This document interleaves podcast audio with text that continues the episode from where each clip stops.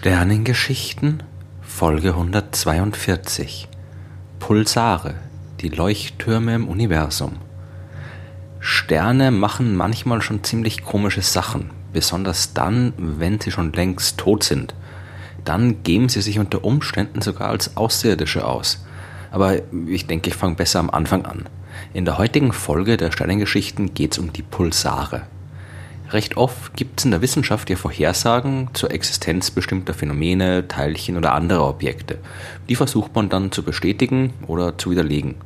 So oder so hat man zumindest schon eine gewisse Ahnung, mit was man es zu tun bekommt, bevor man sich auf die Suche macht. Pulsare aber gehören zu den Entdeckungen in der Wissenschaft, mit denen absolut niemand gerechnet hat. Und als die junge Doktorandin Jocelyn Bell im Jahr 1967 das erste Mal auf sie gestoßen ist, da war sie auch zuerst eher genervt davon. Sie hat sich nämlich mit dem damals noch sehr jungen Gebiet der Radioastronomie beschäftigt. Das ist noch in den Kinderschuhen gesteckt und äh, Bell hat für ihre Arbeit auch erstmal ein eigenes Teleskop bauen müssen. In dem Fall waren das jede Menge Antennen, die auf einer großen Fläche in Großbritannien aufgestellt worden mussten. Damit wollte Bell dann Quasare erforschen.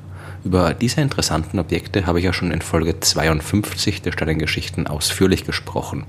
Die Quasare hat man in den 1950er Jahren mit den ersten Beobachtungen mit Radioteleskopen entdeckt und hat lange Zeit nicht gewusst, um was es sich handelt. Heute weiß man, dass es sich um die aktiven Zentren ferner Galaxien handelt, wo in der Umgebung riesiger schwarzer Löcher jede Menge Radiostrahlung erzeugt wird. Damals waren Quasare aber noch nicht so gut erforscht und Bell wollte in ihrer Doktorarbeit ihren Beitrag dazu leisten. Heute kann man auch mit Radioteleskopen Bilder produzieren. Natürlich können wir Radiostrahlen nicht sehen, aber Teleskope und Computer, die können die Intensität der Strahlung messen und sie dann entsprechend grafisch darstellen. Mit Computern war es in den 1960er Jahren aber noch nicht so weit her. Das, was die Teleskope von Bell aufgezeichnet haben, das wurde auf langem Papierstreifen ausgedruckt, von denen jeden Tag ungefähr 30 Meter produziert worden sind. Bell hatte also jede Menge zu tun, um all das natürlich per Hand zu analysieren. Bei so vielen Daten kann man leicht mal den Überblick verlieren, aber Bell war gründlich. Irgendwann ist ihr aufgefallen, dass da irgendwas ungewöhnlich war. Ein bestimmter Punkt am Himmel hat Radiostrahlung zur Erde geschickt, die seltsam und vor allem seltsam regelmäßig war. Exakt alle 1,3 Sekunden gab es einen Radiopuls. Nicht ungefähr alle 1,3 Sekunden, sondern wirklich exakt alle 1,3 Sekunden. Und das war ziemlich überraschend. Erstmal ist es ungewöhnlich, dass es irgendwo in der Astronomie wirklich exakt periodische Vorgänge gibt. Die Planeten, die bewegen sich zum Beispiel annähernd regelmäßig um die Sonne, aber auch da gibt es durchaus messbare Schwankungen, die durch die gravitativen Störungen erzeugt werden. In der Quantenmechanik können die Atome und Moleküle zwar zeitlich wirklich ziemlich exakt schwingen, aber Bell hat ja den Himmel beobachtet. Und wenn tatsächlich ein Stern für dieses Signal verantwortlich wäre, dann wäre das noch seltsamer, denn ein Stern ist groß und große Objekte können sich nicht so schnell verändern, um alle 1,3 Sekunden zu pulsieren. Die erste Vermutung war also, dass es sich um irgendeine künstliche Störquelle von der Erde handeln muss. Radiostrahlung wird ja immerhin auch von uns Menschen produziert. Aber es hat sich schnell gezeigt, dass das Signal nicht von der Erde stammen kann. Sowas kann man überprüfen, indem man zum Beispiel nachsieht, wie sich das Signal verändert, während die Erde sich um ihre Achse dreht bzw. im Laufe der Zeit um die Sonne bewegt. Das mysteriöse Radiosignal war aber von der Bewegung der Erde überhaupt nicht beeindruckt, sondern kam immer von exakt der gleichen Stelle des Himmels, was darauf hindeutet, dass es nicht nur von außerhalb unseres Planeten kommen musste, sondern von außerhalb unseres Sonnensystems. Und langsam wurde die Sache wirklich merkwürdig. Da war ein Signal, das irgendwo aus der Milchstraße kam, ein Radiosignal, das sich exakt alle 1,3 Sekunden wiederholt. Und nicht ganz ernst gemeint, aber auch nicht völlig als Scherz gemeint, haben Bell und ihre Kollegen dieser Radioquelle den Namen LGM1 gegeben, wobei das LGM für Little Green Man stand, also kleine grüne Männchen. Aber auch die Sache mit den Aliens konnte man dann bald ausschließen. Denn wenn, dann würden die ja nicht auf dem Stern selbst leben, sondern auf einem Planeten, der diesen Stern umkreist. Und der würde mit seiner Gravitationskraft den Stern ein kleines bisschen zum Wackeln bringen.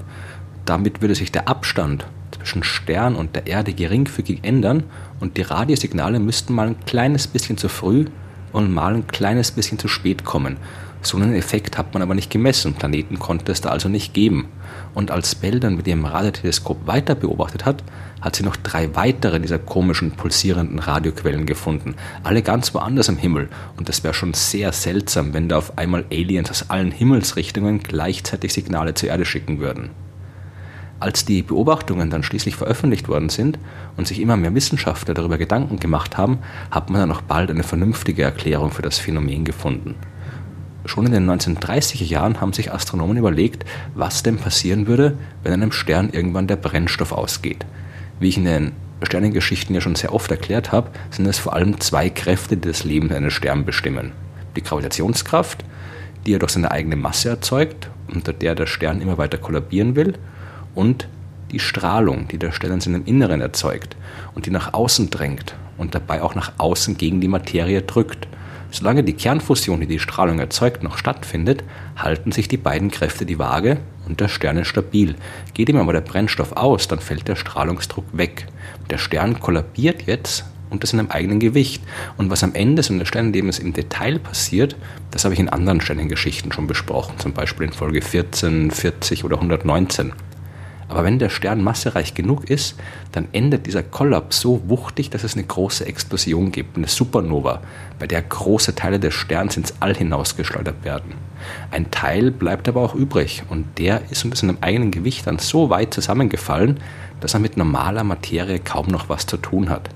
Ist der Stern wirklich schwer, dann kollabiert er immer weiter, bis ein schwarzes Loch entsteht.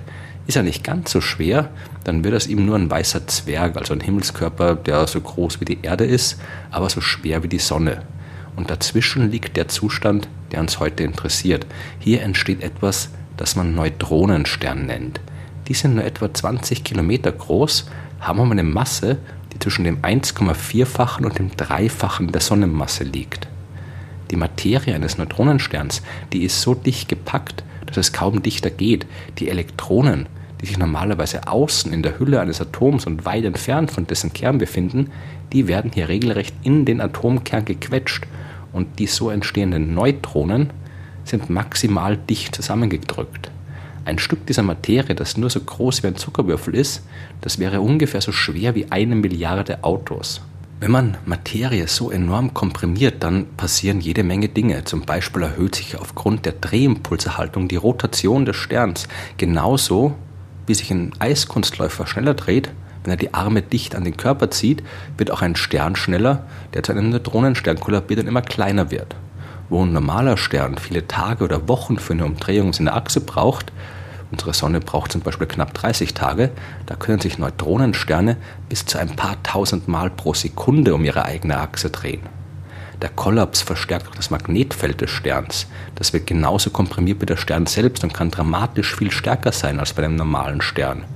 Und schließlich ist ein Neutronenstern auch nicht immer völlig allein im Universum, sondern noch von einer Wolke aus Gas umgeben, die vom Tod des ursprünglichen Sterns übrig ist. Und wenn all diese Faktoren auf die richtige Art und Weise zusammenwirken, dann kann ein Pulsar entstehen.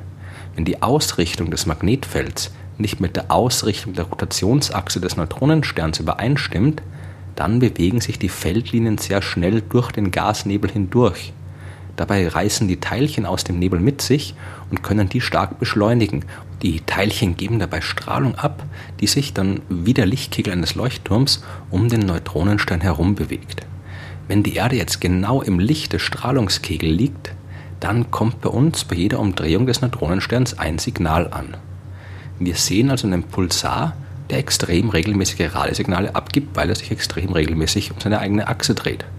Mittlerweile haben die Astronomen schon viel dieser Objekte gefunden und viel daraus gelernt. Man hat dort Hinweise auf Gravitationswellen entdeckt und so eine wichtige Vorhersage von Einsteins Relativitätstheorie bestätigt, was ich ja schon in Folge 136 der Sternengeschichten erzählt habe. Man hat mittlerweile auch tatsächlich Planeten entdeckt, die Pulsare umkreisen. Leben ist dort allerdings nicht möglich und es ist fraglich, ob diese seltsamen Objekte tatsächlich auch als echte Planeten bezeichnet werden können. Pulsare sind zwar nur tote Sterne und keine Leuchtfeuer außerirdischer Zivilisationen, aber sie sind kaum weniger faszinierend und wir werden in Zukunft sicher noch sehr viel von ihnen über das Universum lernen. Und ich werde sicherlich noch die eine oder andere Sternengeschichte über sie erzählen.